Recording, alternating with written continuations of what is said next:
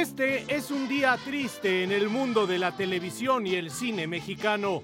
Lamentablemente ha fallecido el eterno niño, el hombre que parecía que viviría para siempre. Sí, ¿y qué?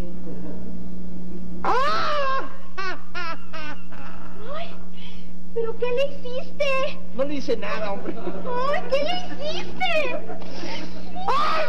¡Ay! ¡Ay! Javier López Chabelo, a los 88 años de edad, entró a la catafixia de su vida y nos dejó en la mente la X de su nombre. El diagnóstico preliminar fue una ruptura de hematoma, absceso intraabdominal y obstrucción intestinal. Por más de 40 años acompañó a los mexicanos con un personaje que el cine inmortalizó a través de incontables películas en donde interpretó al niño de dimensiones exageradas.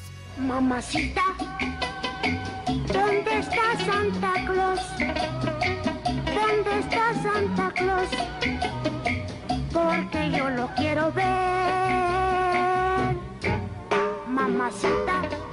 Javier López Chabelo nació en Chicago, Illinois, el 17 de febrero de 1935, aunque sus padres fueron originarios de León, Guanajuato.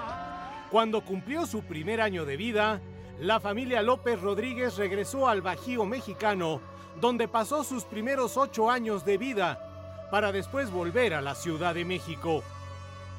A través de su cuenta de Twitter, se pudo confirmar la triste noticia.